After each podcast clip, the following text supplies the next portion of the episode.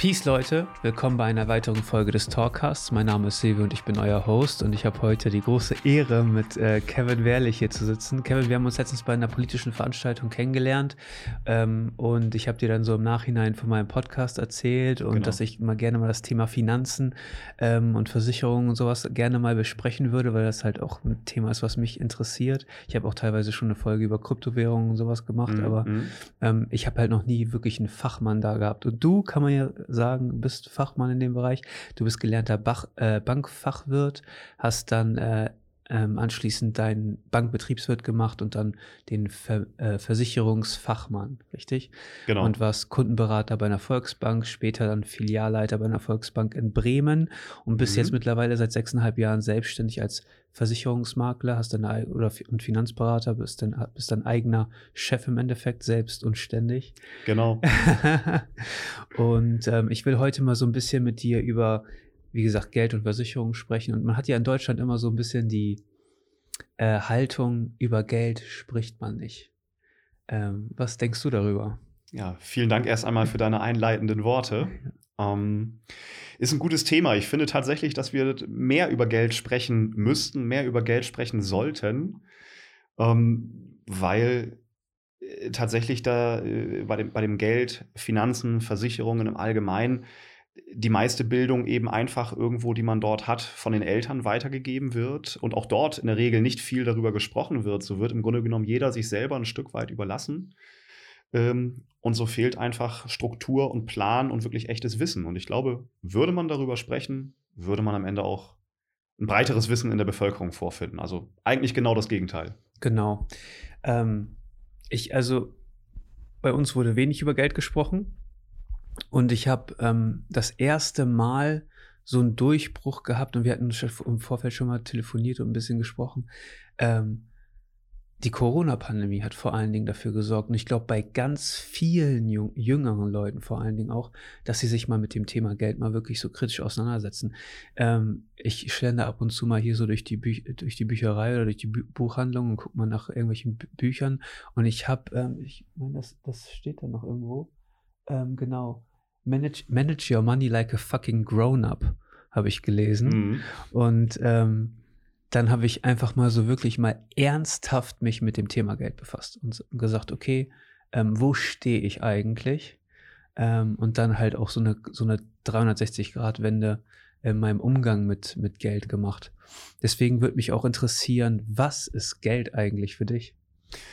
Was ist Geld für mich? Ähm, tatsächlich ähm, ist das Geld für mich an sich nicht im Vordergrund, sondern letztendlich das, was ich damit erreichen kann. Die Freiheit, die ich damit erzeugen kann. Wir haben im Vorfeld darüber gesprochen und du hast es auch gerade anklingen lassen. Ich bin selbstständig, ich äh, habe Familie, Frau und Kinder und ähm, das, was für mich natürlich am Ende zählt, ist, ähm, wertvolle Zeit mit meiner Familie verbringen zu können. Aber um genau das eben so gestalten zu können, wie wir uns das wünschen und auch dauerhaft so uns gestalten zu können, Stichwort Rente, Altersvorsorge, wie auch immer, ist Geld dann einfach ein notwendiger Faktor. Und von daher ist das Geld an sich, das, äh, den Schein in meiner Hand halten, nicht das, äh, was mich befriedigt, aber die Sicherheit, die mir das Ganze geben kann, ähm, eben auch mit und für meine Familie da zu sein. Genau. Ähm, ist das ja irgendwie eine Art und Weise, ähm, Arbeit zu speichern in einem Medium, was, was zeitlos ist im Endeffekt. Speicherst nicht in irgendeiner Art Lebensmittel oder Konsumgut, richtig, sondern richtig. du hast irgendwie eine Zahl auf dein Konto, weil mittlerweile ist es ja schon fast nichts anderes mehr. Ähm, und ähm, bev bevor wir uns nochmal tiefer mit dem Thema Finanzen und Geld und sowas mhm. befassen, ähm, ist es für mich natürlich jetzt erstmal zu fragen, Versicherungsbranche, du kommst aus der Versicherungsbranche, sehr verrufene äh, Branche mittlerweile oder schon immer gewesen teilweise. Es gibt da viele schwarze Schafe. Ähm, wie ist deine Perspektive darauf? So auf dieses ganze, auf diese ganze, auf diesen ganzen schlechten Ruf und mhm. weißt du, was für Scheißmaschen da abgezogen werden im Endeffekt teilweise oder ist das eher alles so der, die, die Perspektive des, des Konsumenten, die eher negativ ist? Also das ist eine sehr große Frage. Ja. Auch eine, die sehr weit zurückreicht. Äh, es stimmt zuallererst erst einmal, dass die Branche tatsächlich extrem in Verruf geraten ist, aber eben auch nicht erst seit jetzt. Mhm. Auch nicht erst seit der Finanzkrise, die wir 2007, 2008 mal gehabt haben, die ja so als Mutter der Finanzkrisen gilt, sondern das Ganze ist schon viel, viel früher passiert in der Finanzbranche oder ganz konkret auch in der Versicherungsbranche. Da denke ich eher sogar an die 90er Jahre noch, also noch viel, viel weiter zurück. Ähm, man muss wissen, dass es früher relativ einfach war, ähm, Versicherungen äh, ich sage jetzt auch wirklich mal ganz bewusst, verkaufen zu dürfen. Da habe ich irgendwo ein Wochenendseminar irgendwo besuchen können, äh, zweimal vier Stunden, habe einen Zettel in die Hand gedrückt und dann durfte ich Gas geben. Und natürlich habe ich äh, in diesem Zusammenhang äh, kein echtes Fachwissen äh, erlangt äh, und auch keinen echten Wissensvorsprung ja auch meinen Kunden gegenüber, auf die ich dann ja auch am Ende losgelassen werde, ähm, erlangt. Und das hat ähm, eine ganze Menge kaputt gemacht, weil dort einfach auch eine Vielzahl von Produkten abgeschlossen wurde, die oft auch einfach nicht benötigt wurden, die am Bedarf der Menschen vorbei gewesen sind, die Menschen auch zum Teil nicht verstehen konnten, verstanden haben, wo man einfach sagen muss, da passt es eben einfach nicht. Und ähm, insofern hat die Branche insgesamt schon vieles in der Zwischenzeit ähm, getan, um das besser zu machen. Du hast es ja selber gerade äh, gesagt. Äh, ich bin seit sechseinhalb Jahren bereits selbstständig, eben unter anderem eben in der Versicherungsbranche und diese sechseinhalb Jahre, ähm, man muss sich so vorstellen, äh, das Korsett, das einem dort auch als Unternehmer angelegt wird von dieser Branche, wird, wird immer enger, immer straffer, weil viel Wert auch zum Beispiel auf dauerhafte und konsequente Fortbildung gelegt wird. Es reicht nicht einmal irgendwo eine Ausbildung absolviert zu haben oder einen Schein vorzeigen zu können, alles ist gut. Du bist also wirklich dazu angehalten, dich jedes Jahr weiterzubilden um eben auf deinem Wissensniveau nicht stehen zu bleiben, was ich als prinzipiell sehr, sehr wichtig erachte ähm, und was auch definitiv der richtige Weg ist. Und du kannst heute auch nicht mehr einfach so sagen, so ab morgen mache ich Versicherungen das passt schon irgendwie. Dazu sind auch ähm, genügend Hürden von gesetzlicher Seite her eingebaut worden, um das so ein Stück weit ähm, ein Stück weit äh, auch einzudämmen. Aber nichtsdestotrotz ist der Ruf nicht ernsthaft besser geworden in den letzten Jahren. Ähm, was aber auch wieder daran liegt, wir haben es ja gerade schon gesagt, man spricht nicht über Geld, über Versicherungen, über Finanzen ganz allgemein. Und äh, von daher äh, lassen sich natürlich auch solch einfache Weltbilder wie Versicherungen, die zahlen eh nicht oder die sind eh nicht da, wenn du sie brauchst oder die wollen eh nur dein Bestes, dein Geld. Da könnten wir jetzt noch minutenlang so weitermachen. Mhm. Die sind so manifestiert, dass das ganz, ganz lange braucht, um an der Stelle auch äh, aufgebrochen zu werden. Dafür muss man aber tatsächlich drüber sprechen. Auf der anderen Seite gibt es aber natürlich nach wie vor auch schwarze Schafe, die, die du auch angesprochen hast. Also trotz aller dieser Mechanismen, die ich jetzt auch gerade positiv hervorgehoben habe, gibt es immer noch genügend Menschen, die es ähm, trotzdem nicht ehrlich mit ihrem Gegenüber meinen. Ja, es gab ja letztens, ich habe letztens so eine, ich glaube, wo war das denn? was beim Y-Kollektiv war oder bei Spiegel oder so, ich weiß nicht. Auf jeden Fall gab es ja mal so einen jungen Typen aus Essen oder so, den Mehmet E. Göker, der dann äh, so Lebensversicherungen oder sowas verkauft hat oder, oder Krankenversicherungen oder sowas. Und das, ähm, Richtig. Und das ist ja auch ein, also das sind ja auch Maschen teilweise, die echt äh, krass sind, so wo man wirklich darauf aus ist, ältere Mitmenschen einfach abzuziehen. Und äh, deswegen finde ich das halt auch so wichtig, mal darüber zu sprechen. Und ähm, aber auf der anderen Seite glaube ich halt auch wirklich, dass ähm, ich meine, ich habe Freunde, die in der Versicherungsbranche gearbeitet haben, mhm. so und teilweise ähm, waren so auch gab's also ich habe teilweise positive Aussagen gehört. Pass auf, dass ähm, das, das, ist ein super Betrieb und wie auch immer. Oder auch so ähm, der Druck wurde zu hoch, Abschlüsse zu generieren, weil ähm, aber ich wollte halt den Kunden nichts verkaufen, was die nicht brauchen. So. Und verkauft dem die Versicherung mit und verkauft dem die Versicherung mit. Ähm, und da hat sich ein Kollege von mir äh, konsequent davon abgewandt. Und der war auch, äh, hatte auch eine leitende, leitende Position da mittlerweile. Und ähm, sowas hört man halt auch, ne? Absolut. So. Zunächst einmal finde ich das wirklich stark, wenn jemand dort auch, äh, ich sag mal, seinem Herzen und seiner Überzeugung folgt. Das finde ich also auch äh, von dem Kollegen, von dem du gerade sprichst. Also wirklich auch Hut ab, dass er das so konsequent verfolgt hat. Ähm, schade nur, wenn ähm, fähige Leute der Branche komplett den Rücken kehren, denn es geht eben schon anders. Ähm, mhm. Wir sind ein, ich sag mal, ganz bodenständiger Familienbetrieb, sage ich einmal. Mein Vater hat die Agentur vor ähm, ja, fast 25 Jahren gegründet. Ich bin vor sechseinhalb Jahren eben selber äh, dazugestoßen.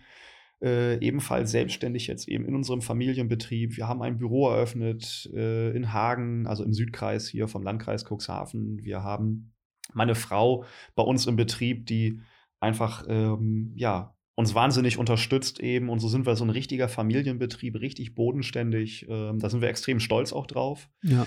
Und ähm, dort kennen wir diese Art der, ähm, ich sag mal, auch Provisionsschneiderei oder diese Art des Verkaufsdrucks nicht. Ich lebe tatsächlich mit deutlich weniger Verkaufsdruck, seitdem ich selbstständig bin, im Vergleich zu meiner ähm, Angestellten-Tätigkeit vorher als ja. äh, Filialleiter einer Volksbank. Denn man kann sich tatsächlich oder will es sich nicht vorstellen, dass in einer, einer Bank auch doch schon ein, und selbst schon in einer solchen Regionalbank, ein recht hoher Verkaufsdruck vorherrscht. Ja. Ähm, und das macht überhaupt gar keinen Spaß. Ja. Dort geht es auch nicht mehr um echte Beratung, wenn man dort äh, dann darüber spricht, Mensch, wir haben jetzt, äh, jetzt das letzte Quartal, uns fehlen noch ein paar Bausparverträge, Weihnachten steht vor der Tür, wir haben eine ganz tolle Idee, wie wäre es denn damit? Ähm, das ist nicht Vertrieb und das ist nicht Beratung, das ist einfach nur Verkauf. Ja. Das ist ein Verticken von Produkten und damit kann ich mich selber auch nicht identifizieren. Und wir betreuen ähm, eine ja, für uns auf jeden Fall große Zahl an Kunden, aber eben sehr bodenständig. Das geht von der Privathaftpflichtversicherung, die jeder Mensch irgendwo haben sollte, geht zu weiteren Versicherungen bis hin zur Altersversorgung oder eben auch zur Gebäudeversicherung oder Absicherung der Arbeitskraft. Und so baut sich über viele Jahre, zum Teil auch Jahrzehnte, einfach ein Vertrauensverhältnis auf, das von beiden Seiten besteht. Und ähm, wenn man wirklich mit dem Menschen arbeitet, den Menschen im Fokus hat, ist das mit dem Verkaufsdruck ähm, glücklicherweise nicht so groß. Das ist anders äh, in Teilen der Branche. Ähm, namentlich mag ich jetzt äh, die Vertriebe nicht benennen, aber es gibt tatsächlich, ich sage mal, Vertriebe und Vertriebseinheiten in dieser Branche, wo es tatsächlich so ist, dass du wirklich zum Beispiel nur Geld für Neuabschlüsse bekommst. Du ja. profitierst nicht von den Kunden, die du von dir, von deiner Dienstleistung überzeugt hast. Oder halt so wenig, äh, dass es sich für dich nicht ähm, wirklich lohnt. Ja. Und dann hast du einfach, ähm, dann hast du einfach ein Problem.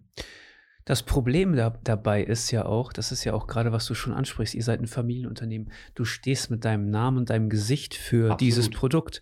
Und ähm, in anderen Ver Vertriebsstrukturen ähm, verbrennen sie die Gesichter und die Personen. Definitiv. So. Definitiv. Ähm, es geht nicht um die Person, ja. es geht nicht um den Kunden, es geht aber auch nicht um den Vertriebsmitarbeiter, der dort genau. eben entsprechendes Geschäft generiert. Das ist völlig kalkuliert, das Geschäftsmodell, auch die Verluste, die dabei entstehen. Letztendlich äh, kann man sich das ein Stück weit ähm, vorstellen, wie vielleicht ein Skifahrer, der vor einer Lawine vorwegfährt. So ist es dort. Genau. Du musst einfach einmal schneller sein, und einen Vertragsabschluss landen, als das, was dir nach hinten raus eben wieder fehlt. Das ist ja, das ist ja genau das Ding. Ähm, ich, ich weiß von einer Geschichte, ich kenne diese Person nicht persönlich.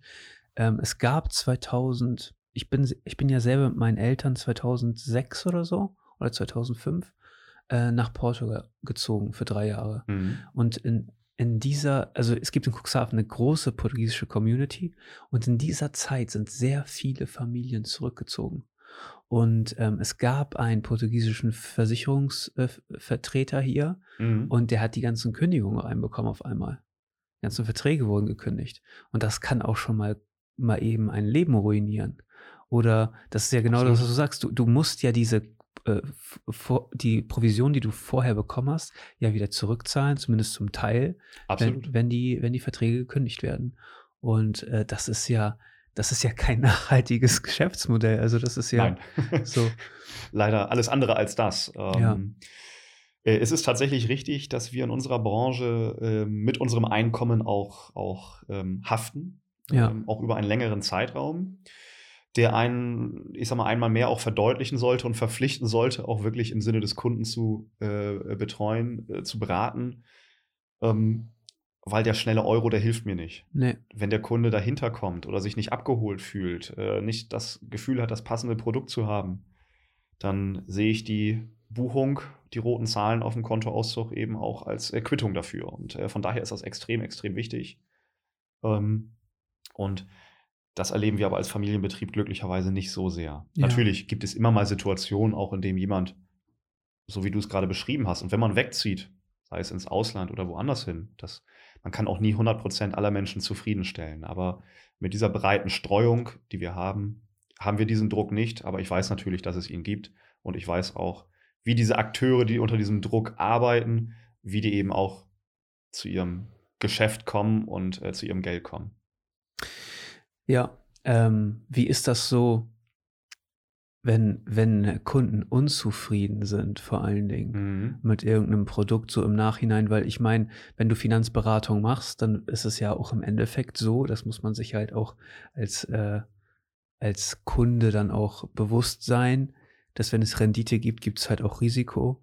Und es wird mit Sicherheit nicht immer nach oben gehen. Und ich glaube, dass in der Corona-Krise vor allen Dingen gab es ja extrem rote Zahlen bei Leuten, die schon länger dabei sind. Ähm, wie, wie, wie spürt man das als, als Berater?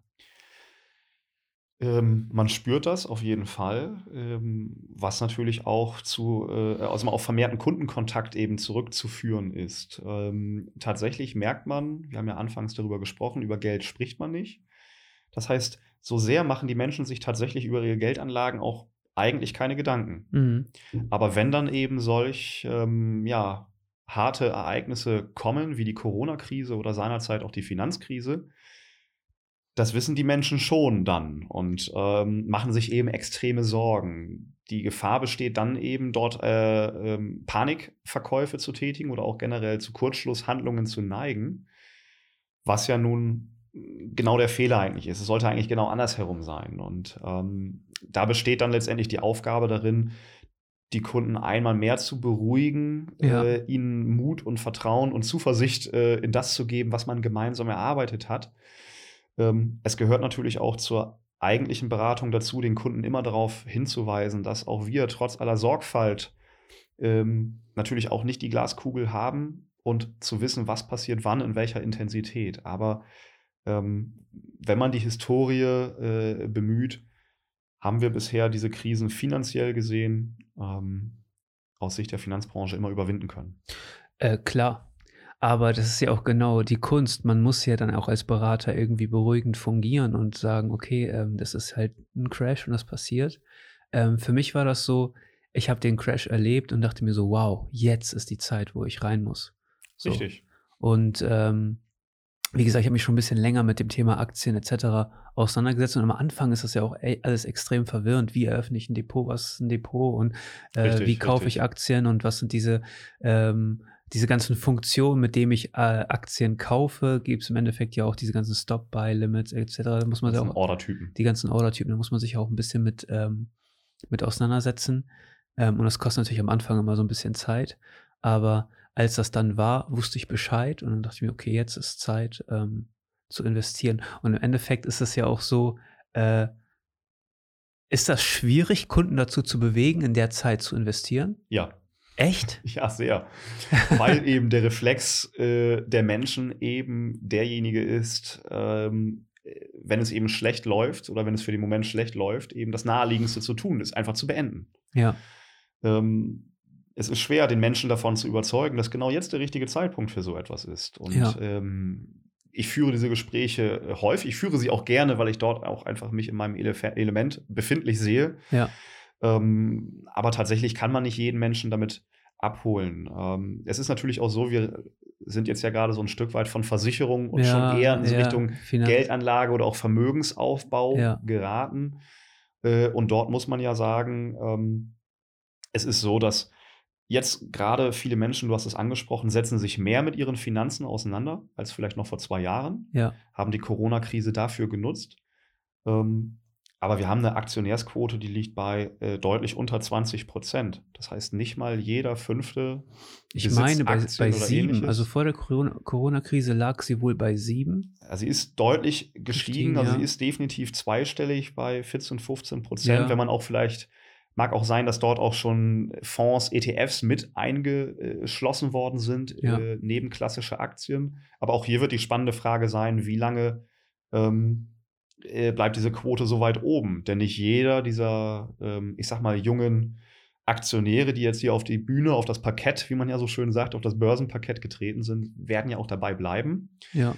Weil das wirst du dann ja, wenn du selber auch gestartet hast, ja auch gesehen haben. Nicht jede Entscheidung ist eine gute Entscheidung. Und es kommt ja auch immer darauf an, äh, welchem Anlagegrundsatz man folgt. Und wenn man wirklich eine Anlagestrategie hat, die empfehle ich natürlich jedem, Ja. ähm, sich eine ernsthafte Strategie zu machen und zu überlegen, wo möchte ich eigentlich hin. Ja. Ähm, gibt aber natürlich auch die ähm, sogenannten Reddit-Trader, von denen man ja immer wieder hört, Die sprich einfach ja. Foren, auf denen sich, also Internetforen, in denen sich eben einfach ausgetauscht wird, welche Aktie jetzt der nächste Hit sein könnte. Ja. Ähm, und wenn man darauf natürlich baut, hat das natürlich auch wenig mit ähm, Vermögensaufbau oder ähnlichem zu tun. Ja, äh, muss ich sagen, tatsächlich ähm, die, die Performance 2020 spricht für die Reddit-Boards. So, und die Performance zum ersten Quartal dieses Jahres spricht für die Reddit-Boards. Das heißt nicht, dass ich das gut heiße. Ähm, aber ich muss schon sagen, also ich persönlich ne, bin äh, schon ein bisschen risikoorientierter investiert, weil ich, ich bin halt noch relativ jung. Mhm. Ich weiß, dass ich noch ein bisschen Zeit habe und ähm, das sind alles auch so Summen, die ich äh, verkraften kann. Ähm, weil das ist ja auch genau das, was ich, was ich dich fragen wollte. Ähm, was steht am Anfang, bevor man sich mit ähm, Vermögen und sowas auseinandersetzt und mit Investitionen? Für mich stand am Anfang erstmal gucken, okay, einen Strich ziehen und sagen, okay, wie viel Schulden habe ich?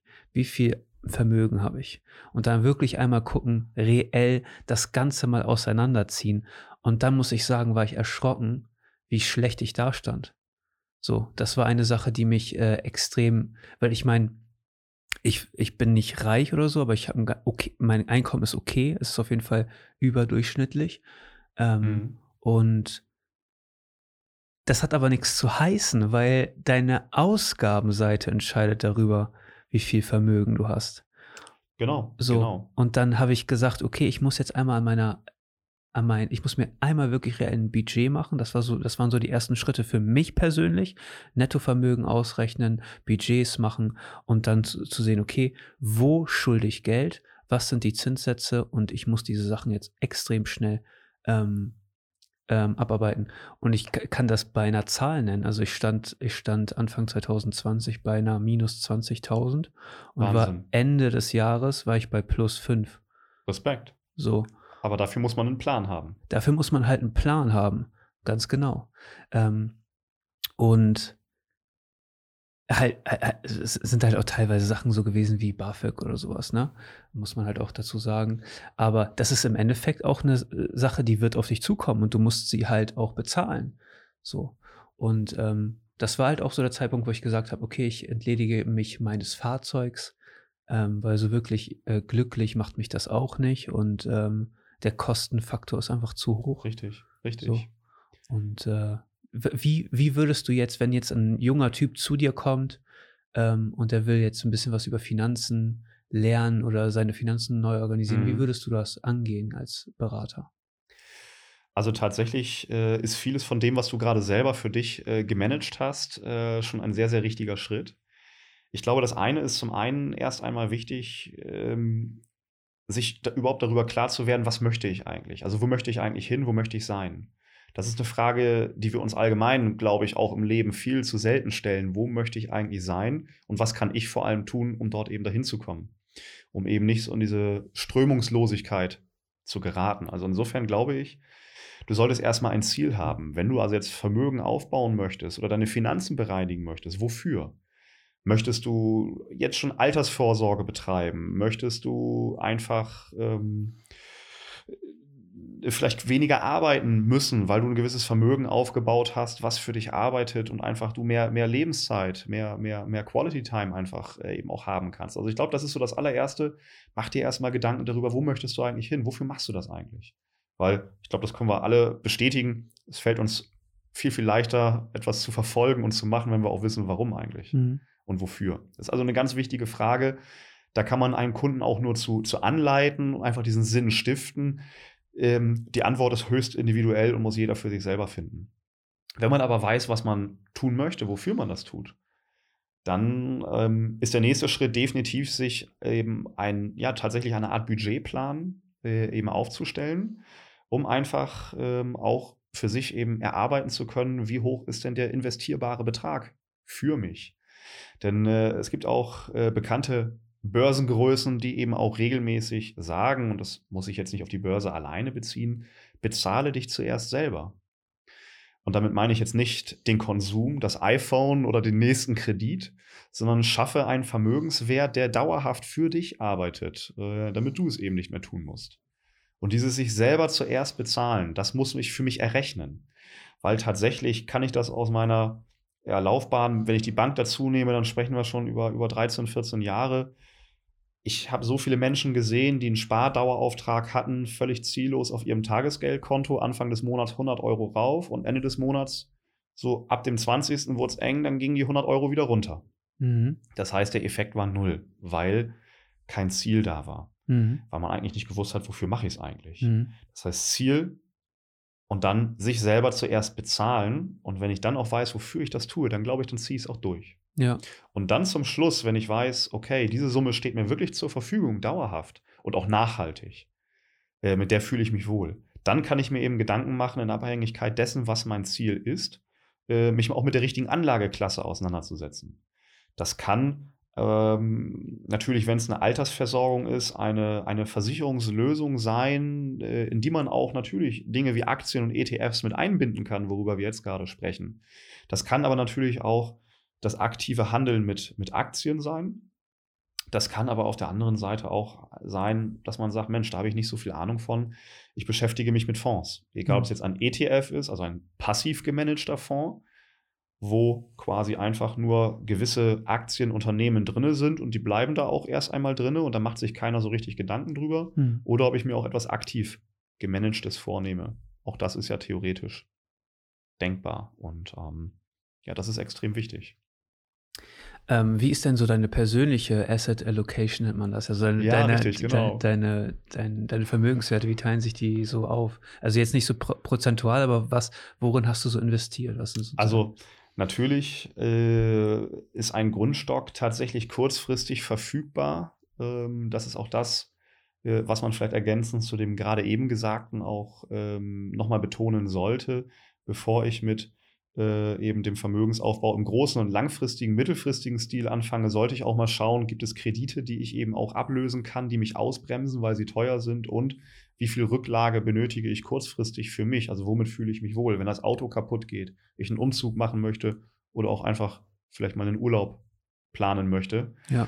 Ähm, das heißt natürlich, als Unternehmer verfüge ich natürlich über einen Grundstock wirklich einfach im Bereich des Tagesgeldkontos, einfach um eben auch als Selbstständiger auf schwankende Einnahmen zu reagieren und auf Dinge, die ich eben nicht beeinflussen kann. Ja. Das ist also glaube ich, das, was noch relativ gleich zu jedem ist. Ähm, was sich dann sicherlich unterscheidet, ist, dass ich natürlich einen Teil auch äh, meiner, ähm, äh, äh, meiner, meiner Asset Allocation, wie du es gerade auch so schön genannt hast, ähm, natürlich im Bereich der, der ähm, Lebens- und Rentenversicherungen, aber immer gewinnorientiert ähm, in ETF- und Aktienbasis angelegt habe, aber auch äh, ein nicht unbedeutenden Teil auch direkt in direkte Aktieninvestments eben mhm. habe einfließen lassen, was ich auch weiterhin noch tue. Ja.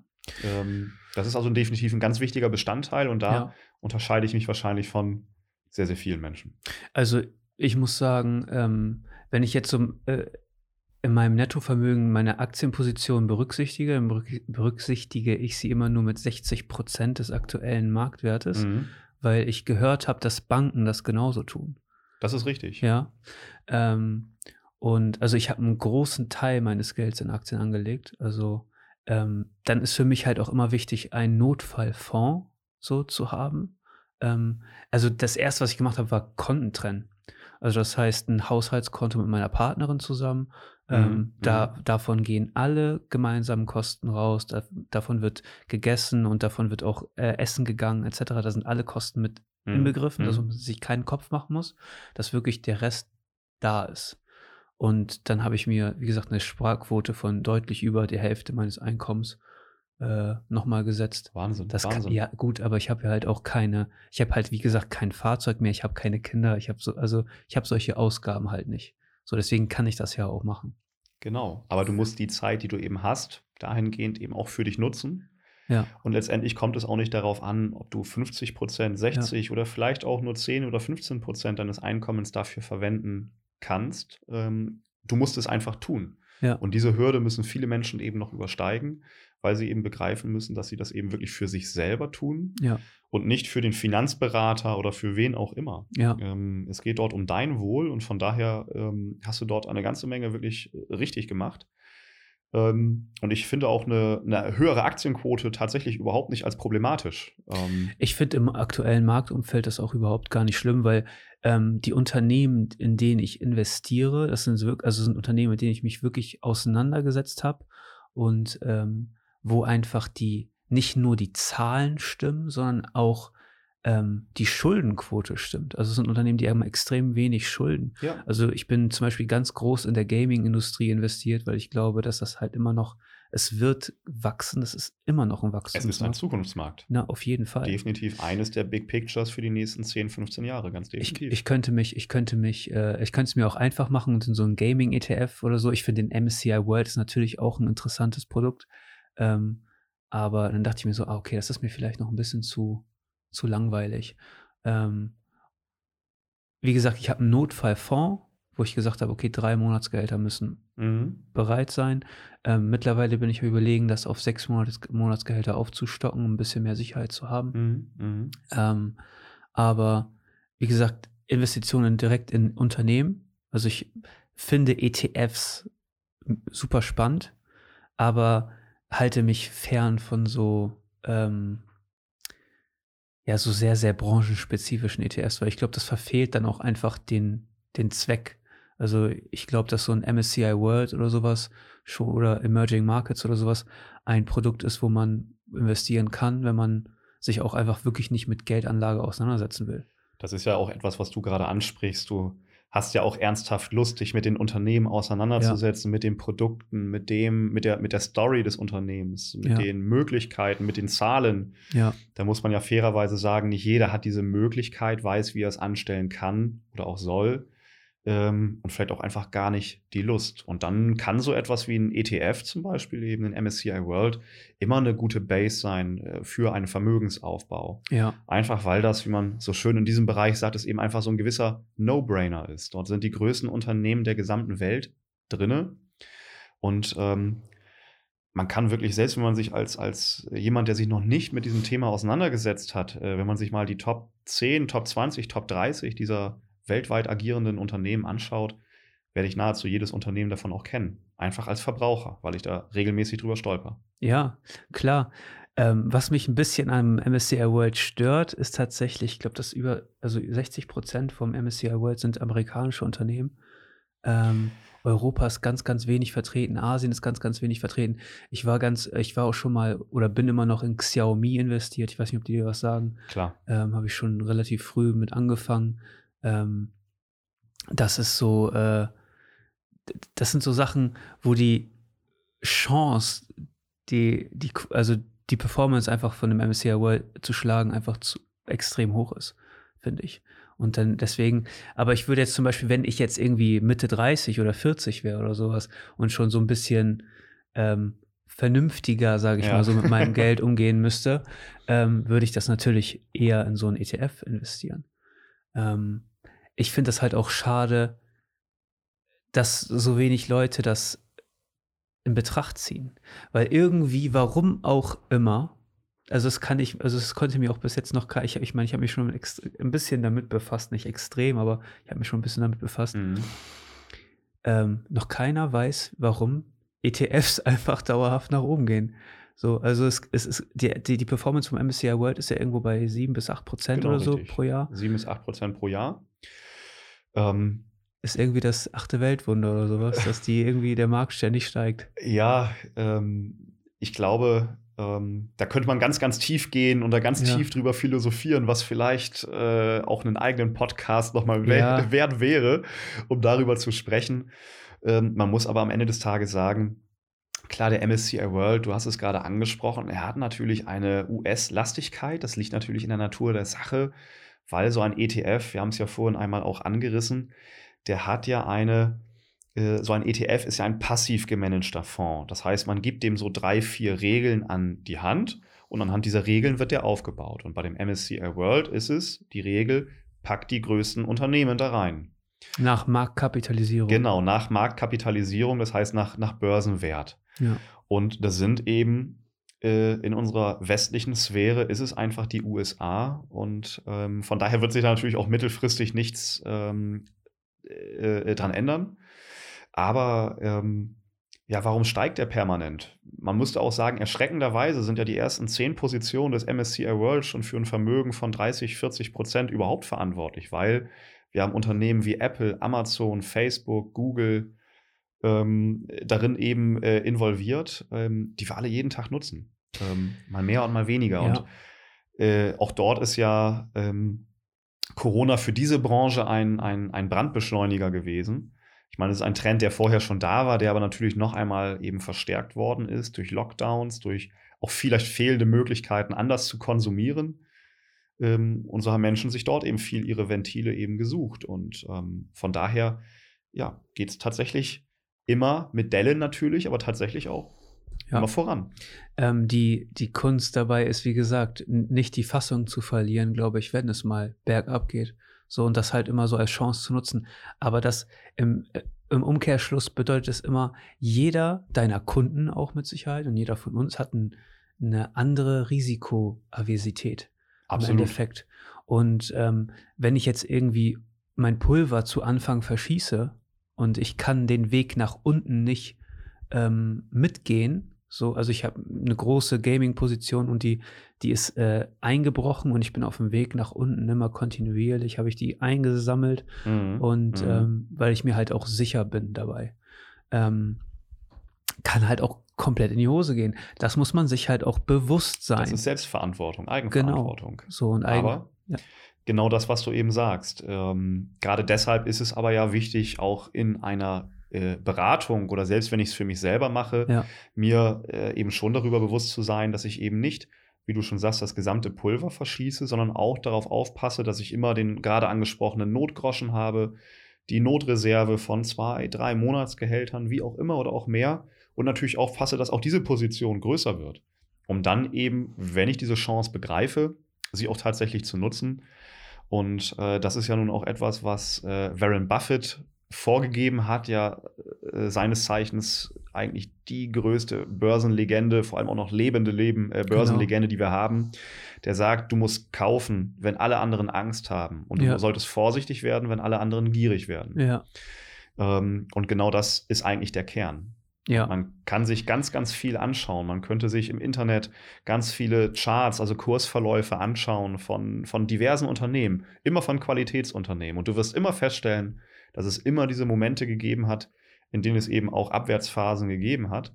Aber es ist immer so gewesen, dass dieser Tiefpunkt oder auch der damalige Hochpunkt, bevor es dann in diese Abwärtsphase gegangen ist, nicht mehr der Hochpunkt von heute ist. Den haben wir lange überschritten. Und das ist diese Philosophie, dieses äh, Mindset, dieses Gedankengut, das man einfach für sich zulassen muss. Ja.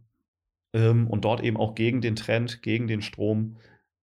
Das funktioniert aber nur für den breiten Markt. Weil wenn man, wenn man sich jetzt so, wie, wie wir das jetzt irgendwie so persönlich machen, so für einzelne Unternehmen entscheidet, dann ähm, kann es halt auch sein, dass so ein Unternehmen nach einem Crash halt auch wirklich äh, kaputt ist. So. Natürlich. So. Und das ist halt, wie gesagt, dann wieder so ein höheres Risiko. Ähm, musst du dir wirklich, also wenn du, wenn er, wenn irgendwie ein Kunde bei dir ist und ihr unterhaltet euch über das Thema Finanzen, musst du ihm wirklich erklären, dass irgendwie so, dass man irgendwie Notgroschen braucht und ein, ja. Ja? Ja. Also das muss man ganz, leider ganz doll mit Ja beantworten. Ähm, weil viele Menschen sich eben tatsächlich nicht so sehr damit auseinandersetzen. Also, ähm, wie gesagt, die Menschen, erstmal fangen die nicht an, sich selber zuerst zu bezahlen. Ähm, das heißt, ähm, die meisten Menschen konsumieren wahnsinnig viel und ich bin ja auch mit vielen Menschen in Kontakt, auch bei vielen Menschen dadurch zu Hause, wenn sie jetzt nicht äh, zu uns ins Büro kommen. Äh, und dieses Zuhause verrät natürlich auch etwas über, über diesen Menschen. Natürlich, das ist die, die ganze Persönlichkeit des Menschen dort auch, auch eingearbeitet. Und du siehst, viele Menschen konsumieren einfach. Und wenn es dann darum geht, in der Beratung auf, ähm, auf Ziele, auf Wünsche einzugehen, auch auf die Langfristigkeit, jetzt in Form von äh, ja auch, auch, auch Sparplänen als Vermögensaufbau oder sei es auch ganz klassisch die Altersversorgung. Die Menschen machen sich keine ernsthaften Gedanken darüber, wie viel Geld sie wirklich mal brauchen irgendwann für ihre individuellen Ziele oder wo sie mal hin möchten, sondern kommen irgendwo um die Ecke und sagen, oh, 50 Euro hätte ich, was können wir damit machen? Mhm. Und viele Menschen begreifen dann dabei tatsächlich nicht, dass diese 50 Euro nicht der Gamechanger ist für die eigene Zukunft. E, egal wie ich es jetzt manage, aber 50 mhm. Euro sind nicht der Gamechanger. 50 Euro ist immer mehr als kein Euro. Und ich finde es super um jeden Menschen, der nur ein Euro für sich selber investiert. Mhm. Aber die Menschen müssen eben anfangen, sich selber und ihr Verhalten dahingehend ein bisschen besser zu überprüfen, so wie du es auch gesagt hast. Eine Budgetplanung, vielleicht eine Kontentrennung.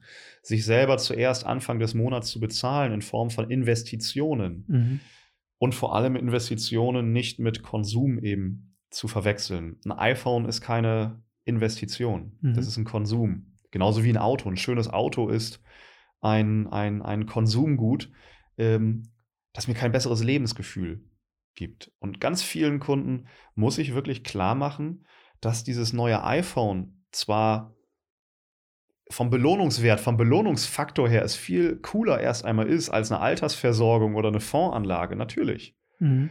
Aber ich muss vielen Menschen wirklich klar machen, dass es ohne eine Vorsorge für mich selber, ohne die Eigenverantwortung für mich selber, dass es kein iPhone in meinem Rentenalter geben wird. Um das jetzt mal ganz platt zu sagen unser Rentensystem, ne, ist ja noch ein Thema, da könnte man ja noch mal eine ganze Stunde drüber füllen, ne? Absolut. So, das Absolut. wird ja eine, das ist, das ist eine absolute Katastrophe. Ich meine, wir, ich, ich bin jetzt, gehe jetzt Richtung 30, ne? Ähm, ich werde nichts Großartiges von der Rentenkasse sehen. So, wir werden dort äh, irgendwo eine, eine Art, ich sag mal, Basisrente, Grundrente irgendwo bekommen, weil sie eben anders nicht mehr darstellbar sein wird, wenn wir in diesem System bleiben. Und da hast du recht, da könnten wir noch wahnsinnig viel drüber sprechen. Ja. Festzuhalten bleibt aber, dass wir das den Menschen sagen müssen. Ich meine, es wird erzählt, aber nicht, nicht gut. Die Rente genug. ist sicher, wurde letztens noch irgendwo gesagt.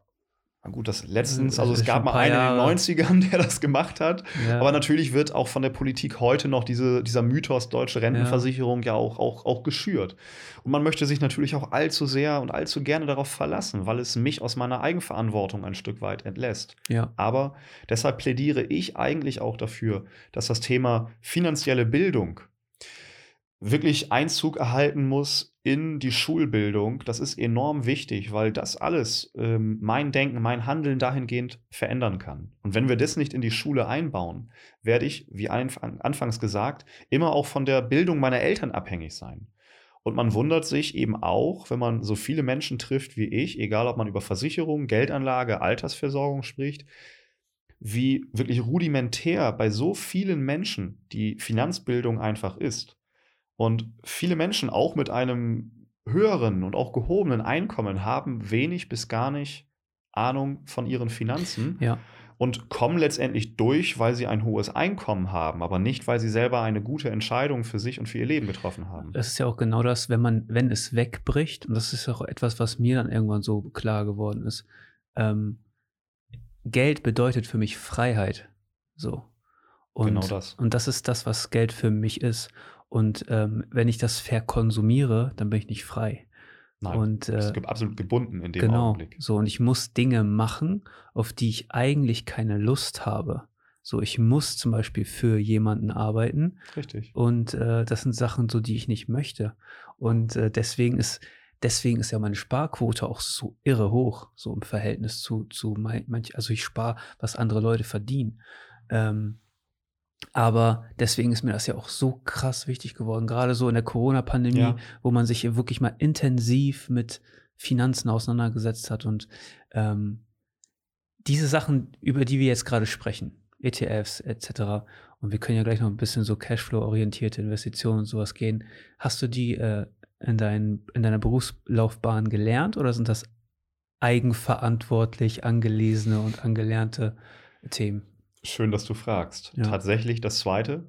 Das heißt, obwohl ich ähm, eine Bankausbildung absolviert habe, studiert habe, Bankfachwirt, Bankbetriebswirt, sind diese Dinge, über die wir jetzt hier gerade sprechen, auch Cashflow, was ja gleich nochmal ein Thema sein wird, sich wirklich mehr und auch sehr mit seiner eigenen finanziellen Situation auseinanderzusetzen und die Eigenverantwortung zu übernehmen, ist etwas, was in dieser Form tatsächlich in der aktuellen Zeit in Ausbildung und Studium nicht gelehrt wird. Ja. Das heißt, du bist davon abhängig, dich selber aus Eigeninteresse damit auseinanderzusetzen.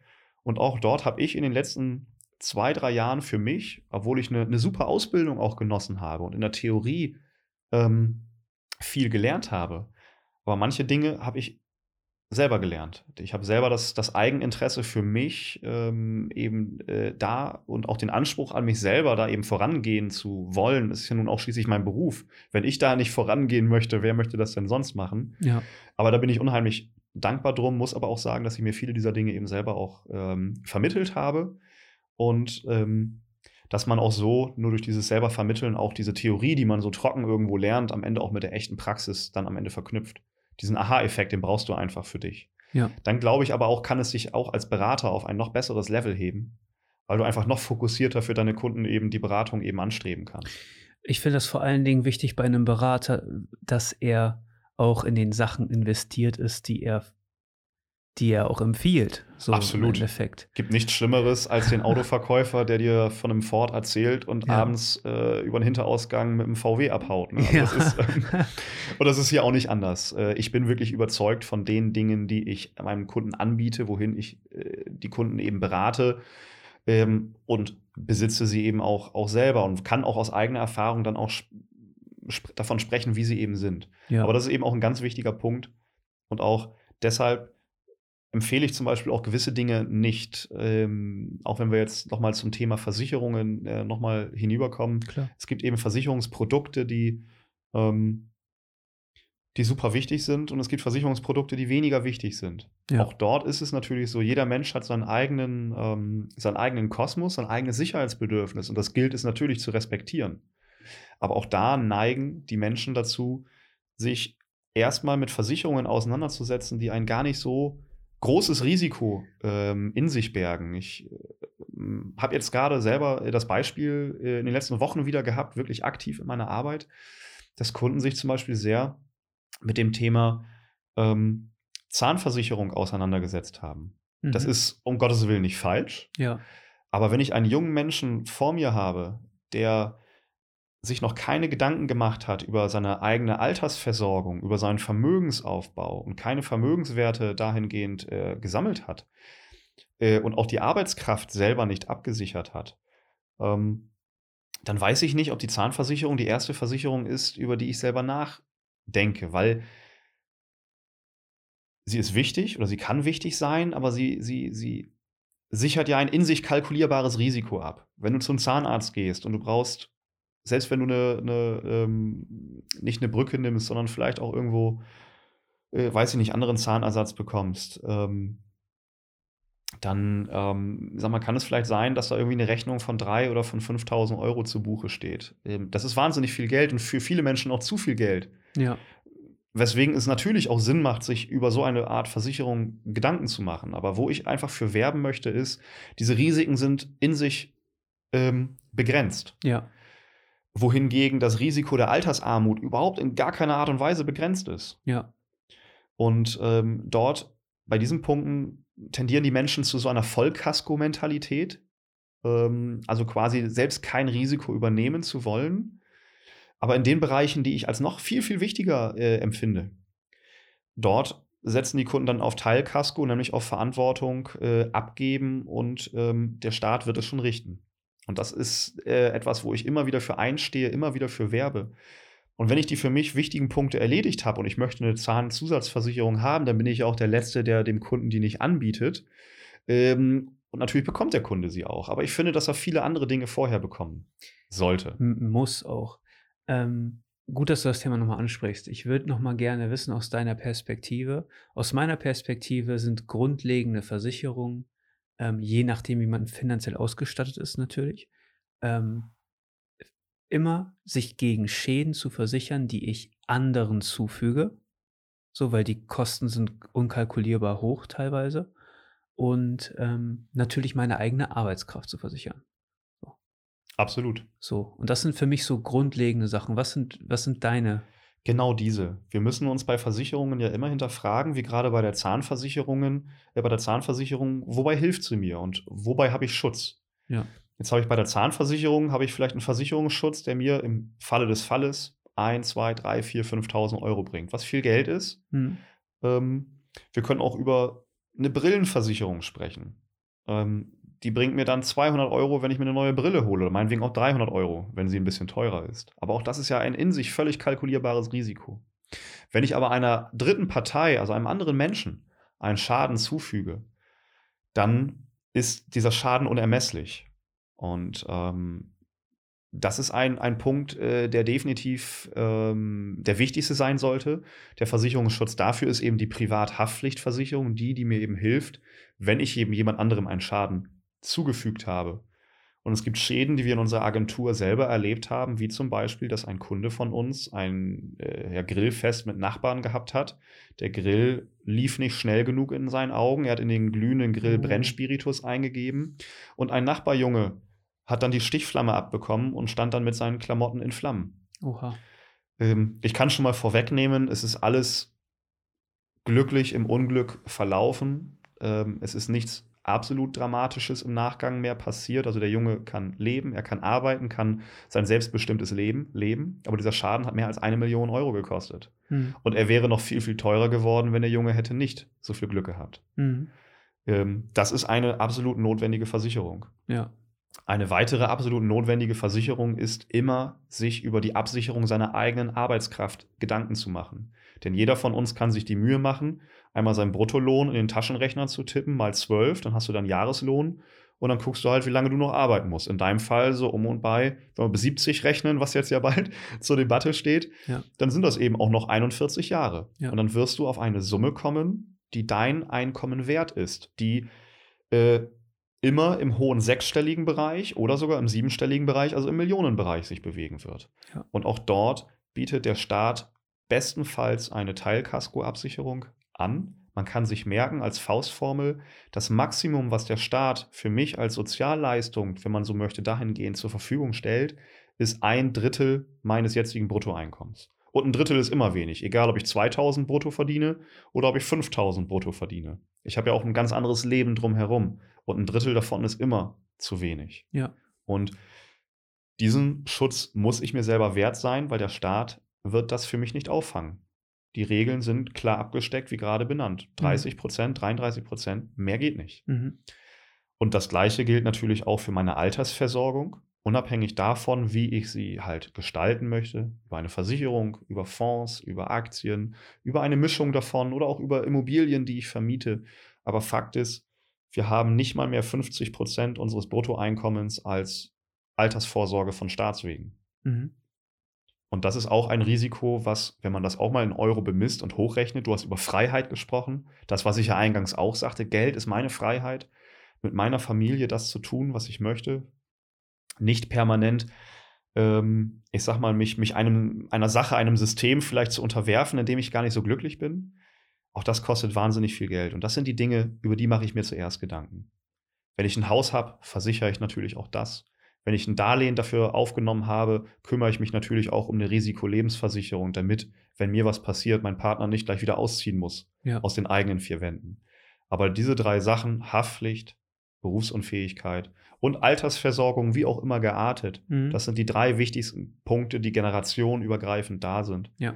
Und das ist das, was man ähm, Menschen vermitteln muss, am besten schon in der Schule. Ja. Und ähm, ja, das ist das, wofür ich eben einstehe. Der Deutsche ähm, ist ja auch ein äh, Häuslebauer, sagt man ja auch immer so schön, ne?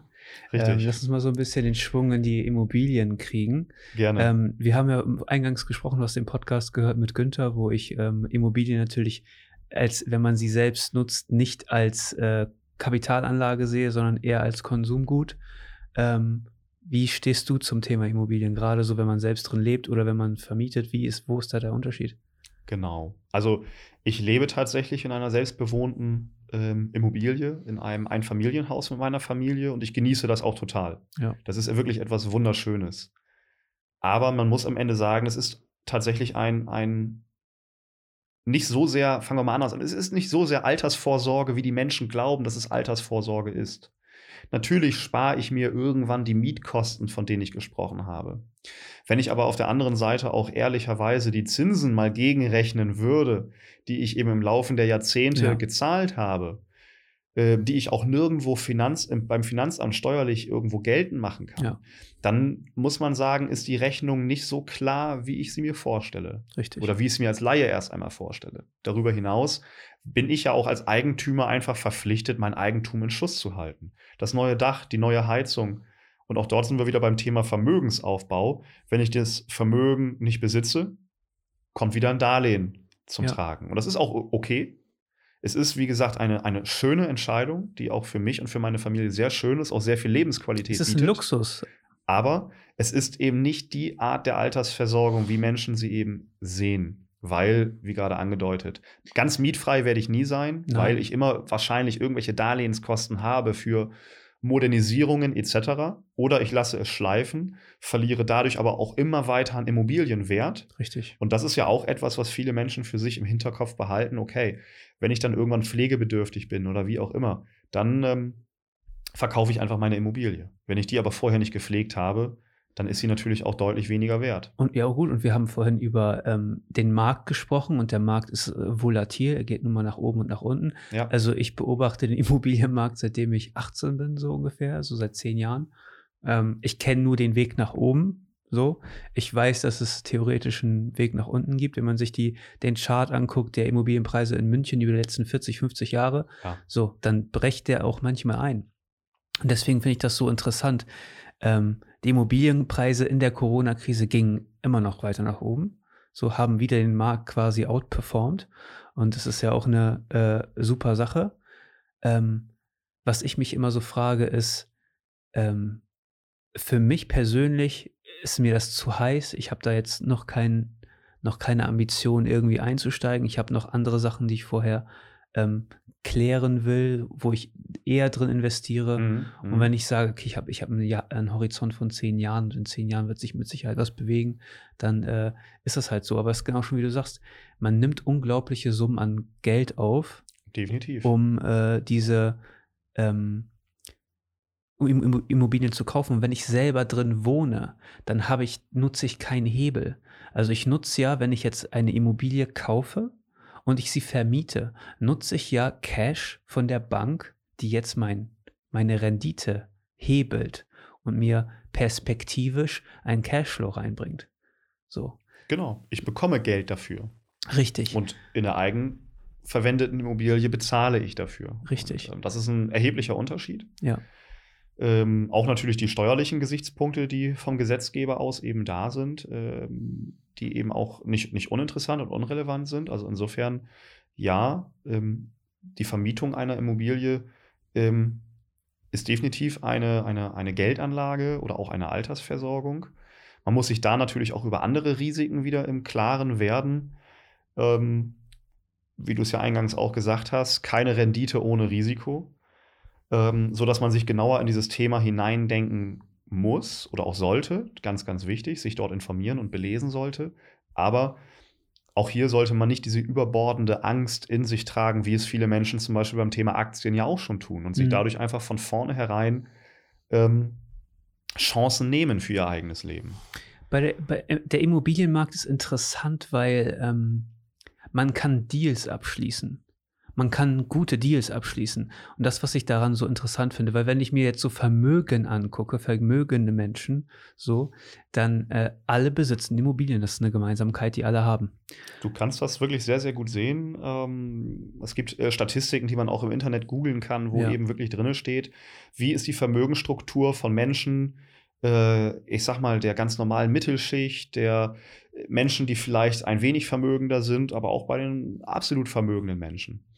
Und sobald es sich langsam Richtung Vermögen dreht, ist äh, wirklich die Gemeinsamkeit, dass Menschen Immobilien besitzen und Aktienvermögen. Diese beiden äh, Anlageklassen sind dort eben in deutlich, deutlich größerem Ausmaß vorhanden als eben beim, beim Mittelstand. Oder es sind eigene Unternehmen. Oder es sind eigene Unternehmen. Natürlich auch die. So. Natürlich auch die. Und nicht jeder äh, wird natürlich jetzt seine eigene GmbH gründen und dort Ja. eben äh, durchstarten können. Und äh, letztendlich ähm, ist das auch nicht etwas für jedermann. Aber ich glaube, äh, was man sich eben angewöhnen muss, man verlässt sich, wir haben es jetzt häufiger schon gehabt, immer irgendwie auf seine Familie, auf seine Freunde, fragt die um Rat. Ja, Ähm, aber ich muss mir auch immer anschauen, wer ist dort mein Ratgeber. Ja. Und ähm, man sollte von den Menschen lernen oder sich zumindest versuchen, etwas abzuschauen, die es eben irgendwie auch erfolgreich umgesetzt haben. Äh, und nicht immer glauben, das ist nur was für die oder nur für die da oben. Nein, nein, ist es nicht. Aber ähm, also es gibt ja im Moment diese Bewegung der ganzen, Immo also diese ganzen Immobilien-Gurus, die jetzt aus dem Internet sprießen, die, äh, die irgendwas von 110% Finanzierung erzählen. Und ähm, was hältst du von dieser ganzen Sache? Weil, also ich, also ich verstehe den Immobilienmarkt. Ich weiß, dass das interessant ist, gerade wenn man fair mietet. So. Ähm, aber ich hätte, also ich habe Respekt davor, äh, mit solchen riesigen Hebeln zu arbeiten. So, weil ich, also ich habe zwar eine Niedrigzinsphase, aber die, die, ich zahle das ja auf die Immobilie drauf aktuell. Das ist ja, macht ja keinen Unterschied. So. Also ähm, diese Niedrigzinsphase ist in ihrer Argumentation ohnehin eine große Lüge, ein großer äh, Irrtum. Natürlich haben wir eine wahnsinnige Niedrigzinsphase, aber so wie du es gerade auch gesagt hast, ähm, die Preise haben, sind aber so explodiert im Verhältnis zu dem Niveau, als die Zinsen noch in einem anderen Bereich gewesen sind, Ja. dass sich das letztendlich austariert hat. Die Zinskosten sind runter, die Kaufkosten oder Baukosten sind hoch. Ja. Wir haben fast, äh, also privat für unser äh, Haus, fast doppelt so viel bezahlt wie meine Eltern vor 20 Jahren. Und da Ja. helfen uns auch nicht die niedrigen Zinsen. Ja. Ähm, wir haben einfach viel, viel mehr bezahlen müssen. Und ähm, von daher glaube ich, auch dort ist, muss jeder Mensch wieder in sich hineinhorchen, sollte nicht blind diesem Immobilientraum nachfolgen. Ich weiß ja, dass es für viele Menschen ein Wunsch ist. Für uns war es das ja auch. Aber eben nicht zu jedem Preis. Ja. Weil diese Niedrigzinsphase, ich glaube, Corona wird sie jetzt noch einmal gewaltig verlängert haben. Ja. Einfach weil wir sonst die Gefahr laufen, dass Staaten und auch Unternehmen äh, bei steigenden Zinsen einfach nicht Schritt halten können und das nicht austarieren können, was wiederum noch teurer wäre. Aber am Ende gibt es es eben kein Garant, dass diese Niedrigzinsphase am Ende da ist. Und äh, man kann das sich über Programme ausrechnen lassen, beziehungsweise man kriegt das bei Banken, wenn man sich dort für eine Finanzierung beraten lässt, auch mitgeteilt. Wenn ich jetzt meinetwegen eine 15- oder 20-jährige Zinsbindung für meine Finanzierung habe, weiß ich ja heute schon, wie viel Geld schulde ich dann nach 15, 20 Jahren der Bank noch. Ja. Und dann kriegst du dort auch immer noch mit, wie hoch wäre denn deine Rate, wenn beispielsweise der Zins dann eben nicht mehr bei 1 oder 2 Prozent steht, sondern vielleicht bei 5 oder 6. Ja.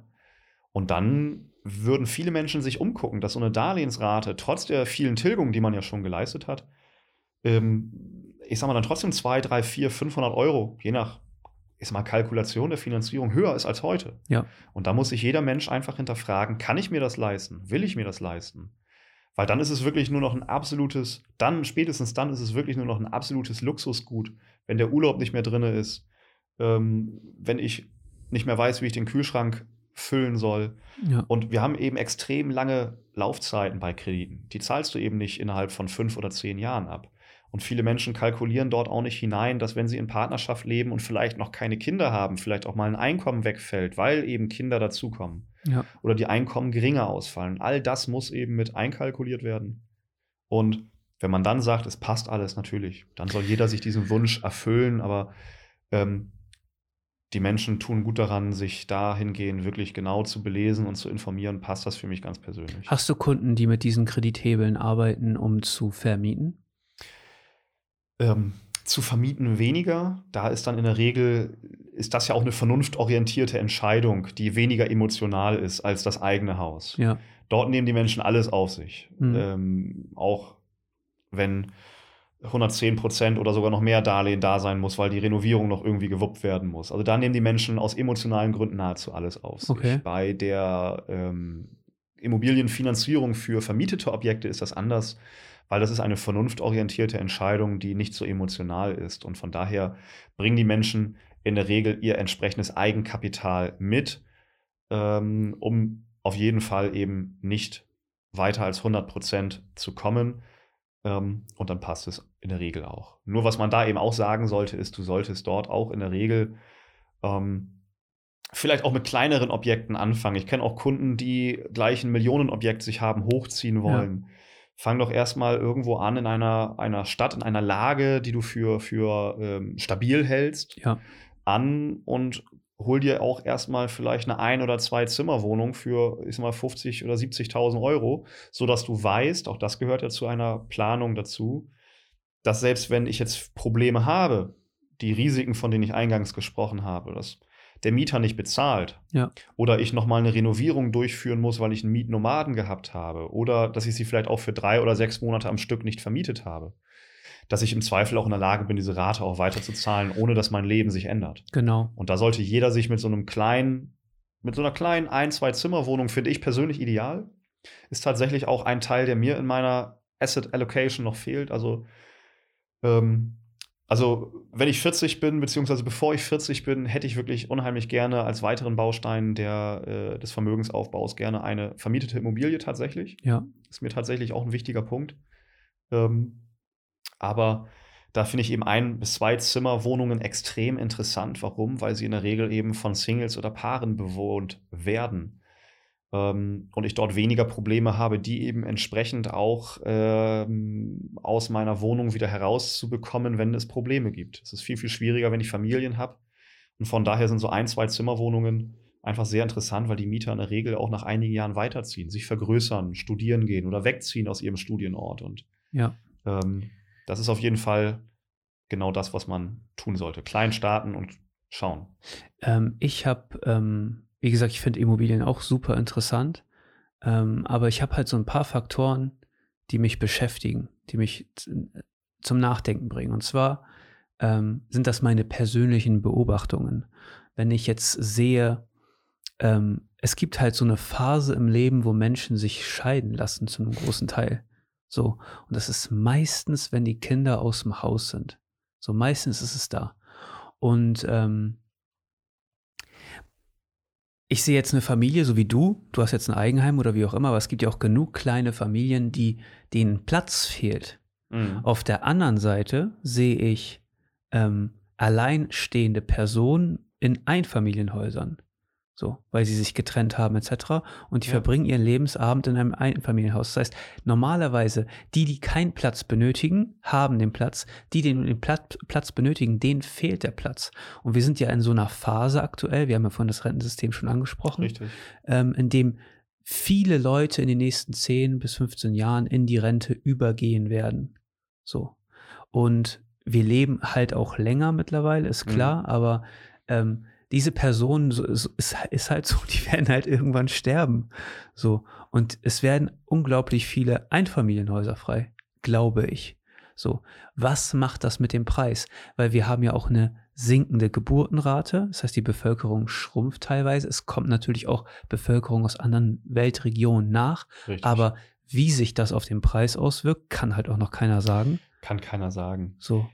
Aber wie gesagt, aus Vermietungsgründen wäre ein Einfamilienhaus auch nicht das, womit ich persönlich beginnen würde. Nein. Da hast du absolut recht. Ähm, durch die höhere Lebenserwartung, durch Trennungen etc. haben wir ja nun diesen Wohnungs, diese Wohnungsknappheit, die wir nun eben auch überall sehen. Und äh, gerade in äh, äh, Großstädten wie zum Beispiel Berlin sieht man das ja, das passt vorne und hinten nicht. Und da fragt man sich auf der einen Seite, wie geht das? Weil die Bevölkerung wächst ja nicht ernsthaft.